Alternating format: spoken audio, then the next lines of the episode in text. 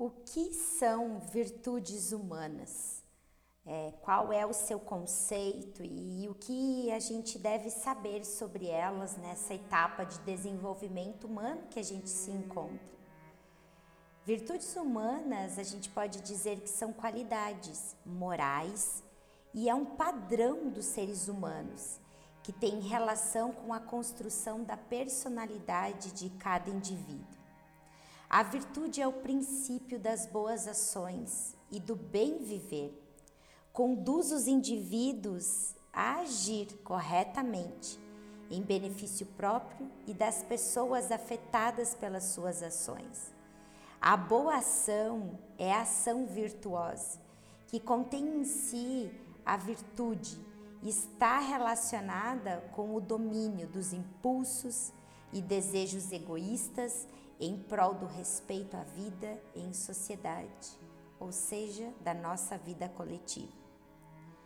Os tipos de virtudes humanas diferem de acordo com as, os autores, as áreas de estudo.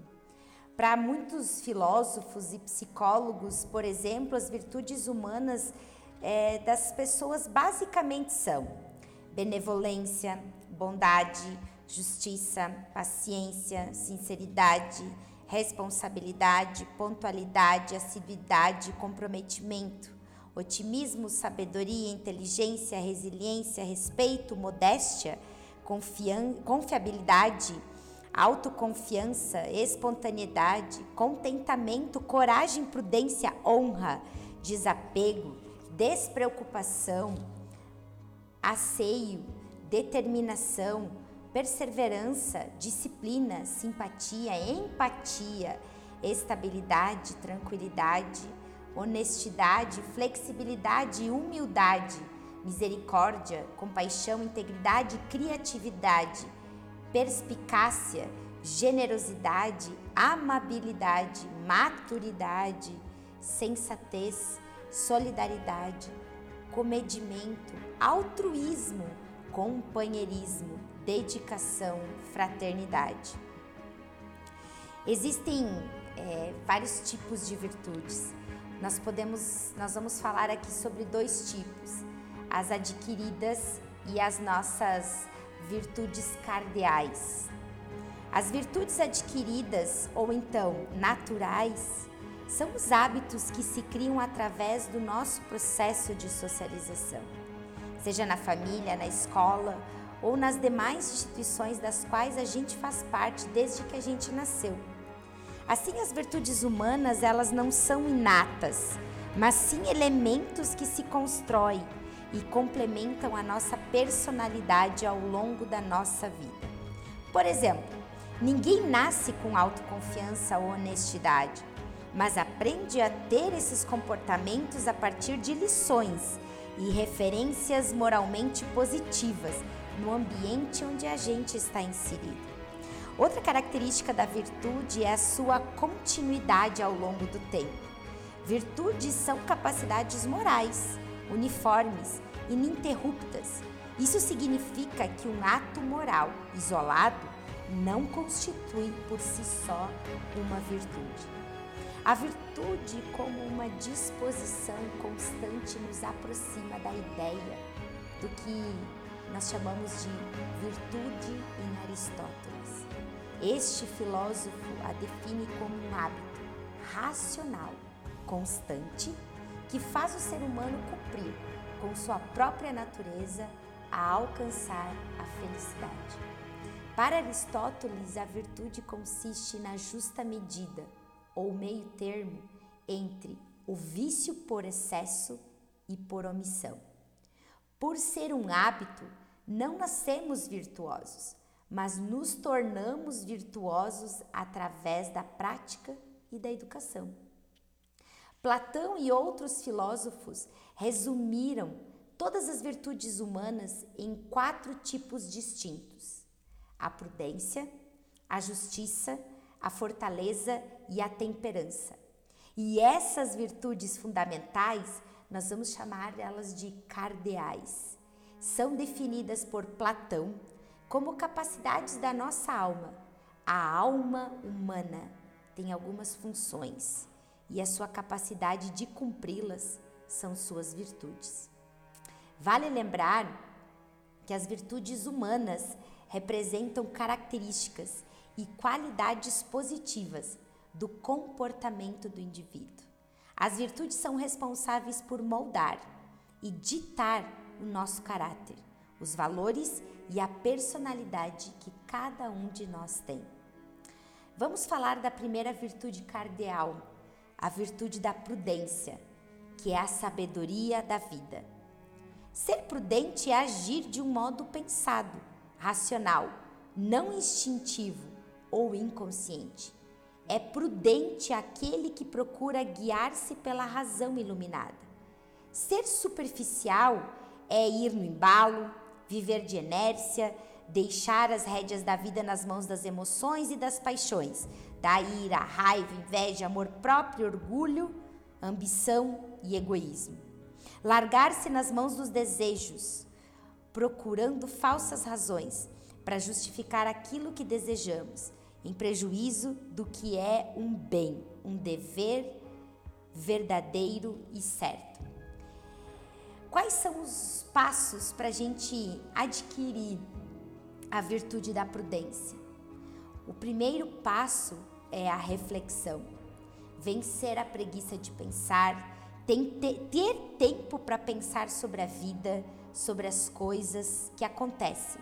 Cultivar o hábito de ler, que facilita o nosso pensar. Saber usar a memória para aproveitar a experiência e retificar. Não é prudente, como diz São José Maria, quem nunca se engana, mas quem sabe retificar os seus erros. Ser humilde, pedir luz a Deus, ao Espírito Santo e saber pedir conselhos a quem possa dar. O segundo passo é o juízo, a avaliação. Fazer um juízo de valor, enxergar o que é, no caso, moralmente melhor ou pelo menos bom. Captar o ponto equilibrado do bem a realizar. Não ficar nem abaixo deste ponto, nem pecar por excesso. Julgar com clareza quais são as prioridades, utilizando não só a razão, mas a razão iluminada pela nossa fé. Fazer juízos acertados sobre os meios, eficazes a serem empregados, definir bem o que, o como e o quando. O terceiro passo é a decisão, é transformar o conhecimento verdadeiro em decisão prudente e dá esta regra de ouro: o homem prudente é lento na reflexão e rápido na execução. Agora vamos entender um pouquinho o que seria a virtude da justiça é a virtude moral, que consiste na vontade constante e firme de dar a Deus e ao próximo o que lhe é devido.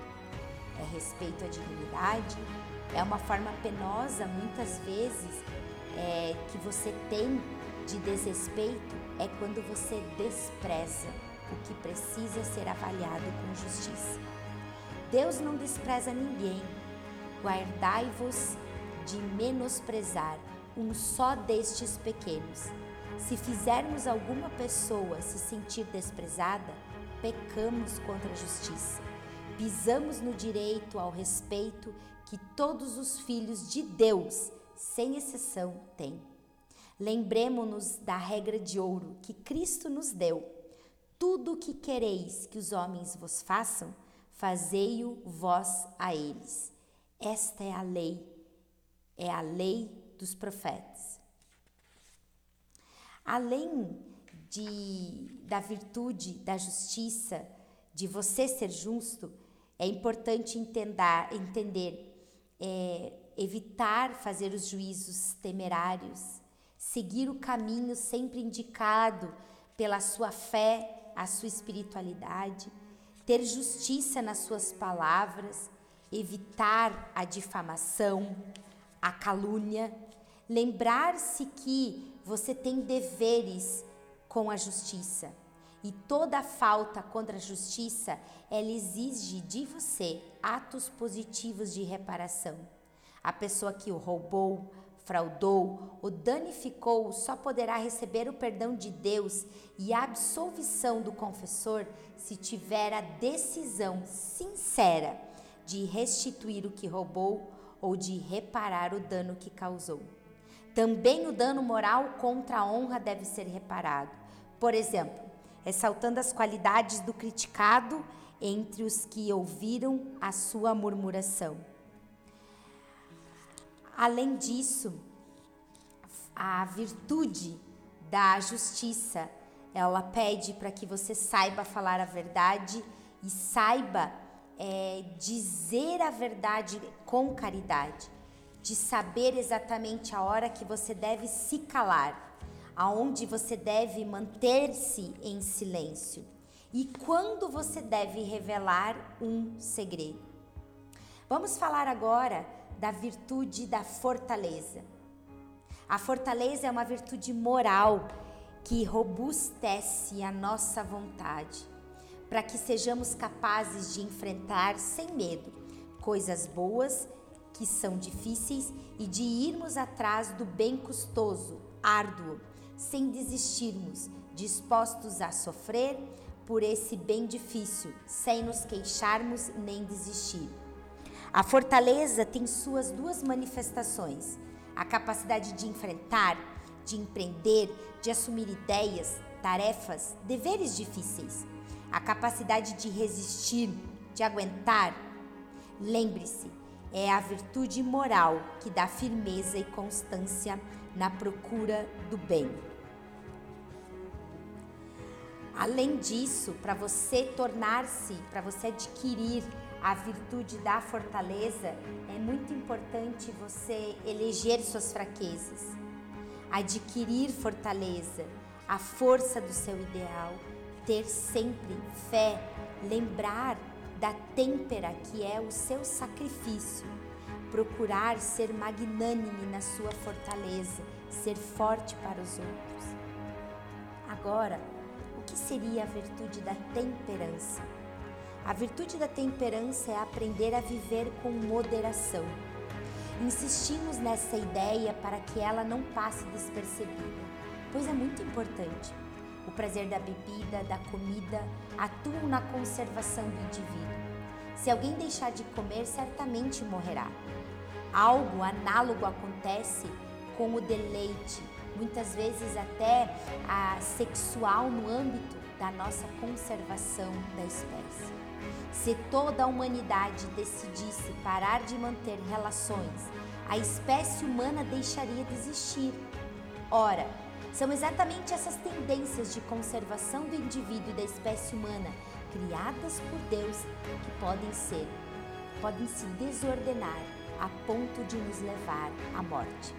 Por isso, o vício da gula não é uma entidade com existência própria, como se fosse um parasita a ser arrancado ou um demônio a ser expulso.